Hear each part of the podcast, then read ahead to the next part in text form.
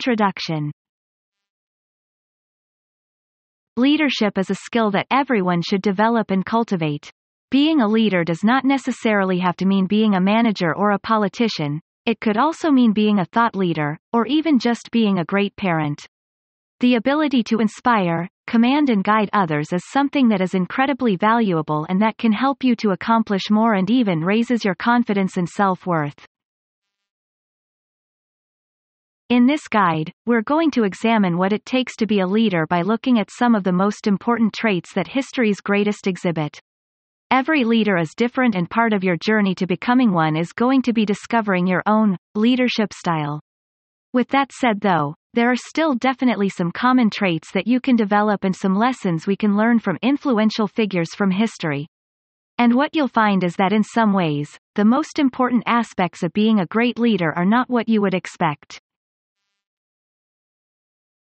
I hope this guide will change the way you approach leadership and thereby help you to drastically improve your own results.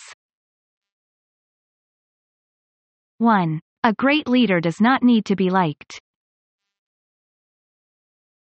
Should a great leader be feared or liked? The answer is that it doesn't really matter. What's most important is that you focus less on trying to be everyone's friend and more on getting results. Ultimately, a leader is someone who is trying to accomplish a goal by leverage the power of their team. If your goal is to increase turnover, then you are a good leader if you increase turnover. It doesn't matter if you are liked along the way. And sometimes you will have to make hard decisions or break bad news. You need to be willing to do that and not too concerned with how it makes you look. For example, if your superiors tell you that you and your team are going to need to work late, then you need to pass on that information and not make excuses. The temptation here is to complain along with your staff, to whine about how unfair it is and to make rude comments about the capabilities of your higher ups.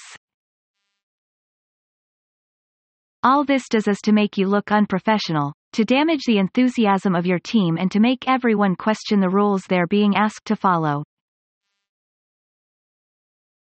This is one of the biggest problems with politics too. In order to get re-elected, a leader needs to make positive change in a short space of time so that the electorate can see the results.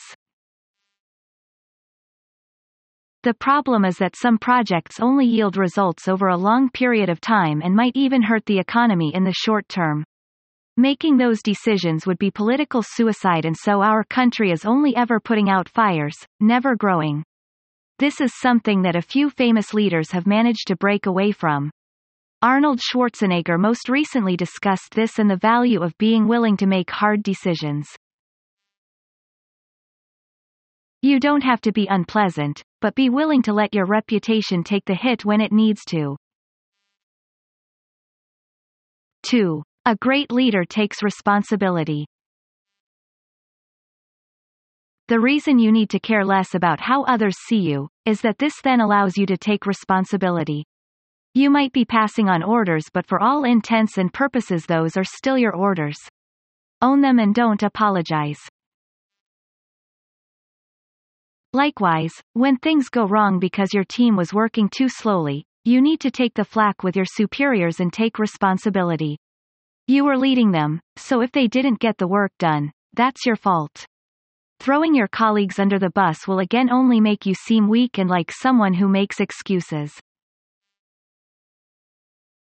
What's more important, is that by taking responsibility for targets not being met and mistakes being made, you are creating a safe, buffer, for those beneath you. They know that they can make decisions and do what they think needs to be done and not worry about the possible repercussions.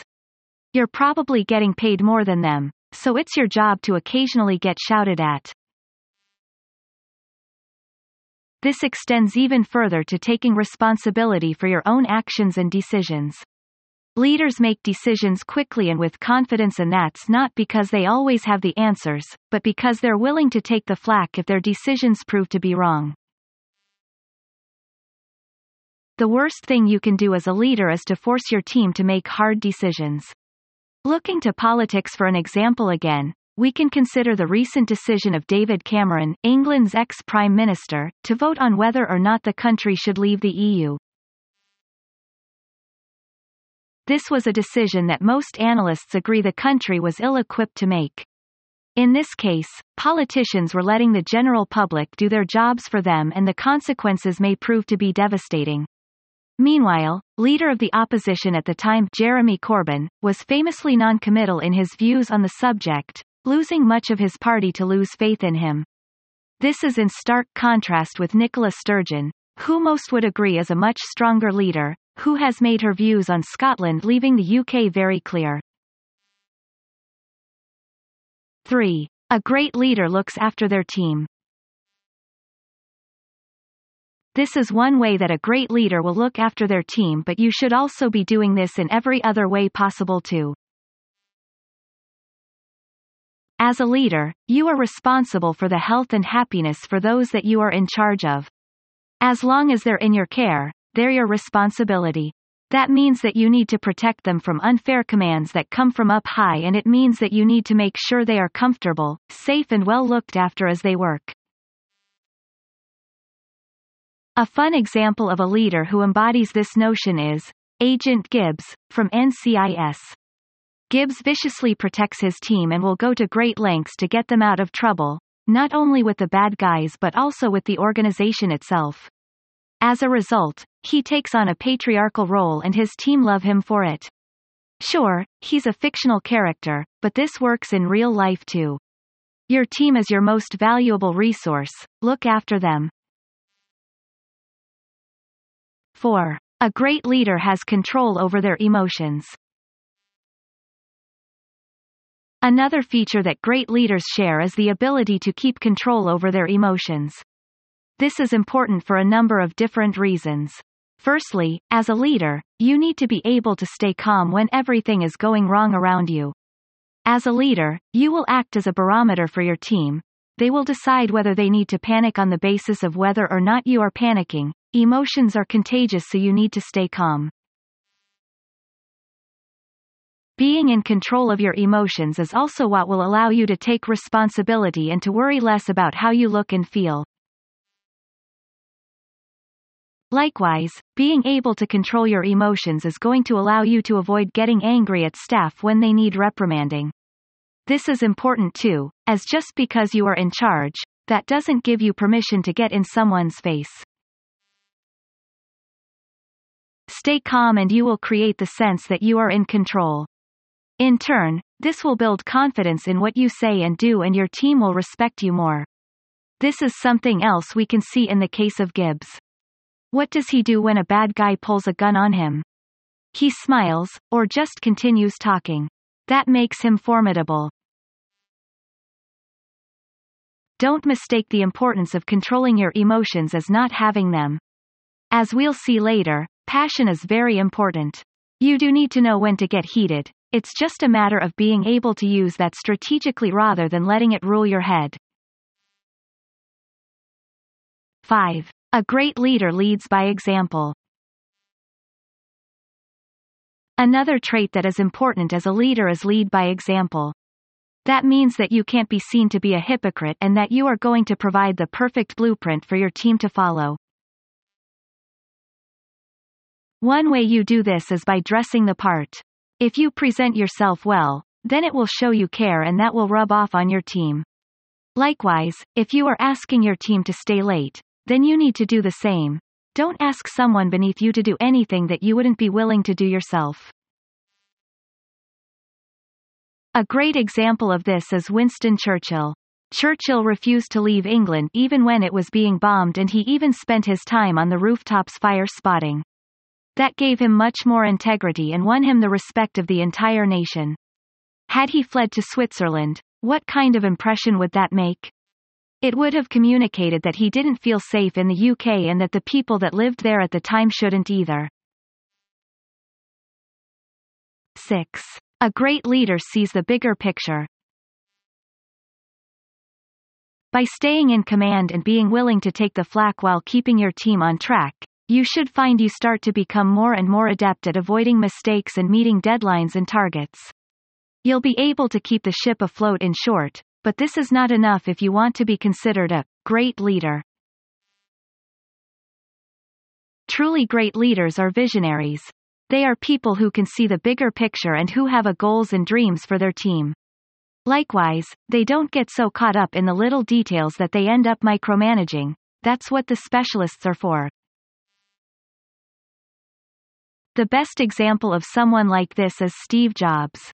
Jobs was not a programmer, an engineer or a designer, he was someone who had a vision for where he thought the company should go and who knew enough about each area to help his team get there. That's why he became a legend and it's why he is so remembered today. That said, this doesn't mean that you should completely ignore the smaller details. Small things do make a big difference and this is something else that Steve Jobs knew. It's why he was so keen to get things like the typeface just right in his software. Follow suit by spending equal time with every aspect of your project but also being sure not to miss the forest for the trees. 7. A great leader has great passion. The reason that Steve Jobs was able to have such a vision in the first place, and the reason he was able to do everything necessary to make that vision a reality, was that he clearly was highly passionate about what he did. He truly believed that computers belonged in the home, that they could be personal and stylish, and he dedicated his life to that vision. You don't need to dedicate your life but you do need to believe strongly in what you're doing. This will help you to convey more charisma and deliver better speeches and it will rub off on those that you instruct and command. Just look at the great speeches from people like Nelson Mandela, J.F. Kennedy, Winston Churchill, Martin Luther King. Would these speeches have been so impactful if the people delivering them were impassionate? If you don't love what you're doing, then you really have no place leading others to do the same. You need to either find a way to love it and believe in it, or you need to change what it is that you do. These are just a few of the most important traits that great leaders share, but there are many more besides.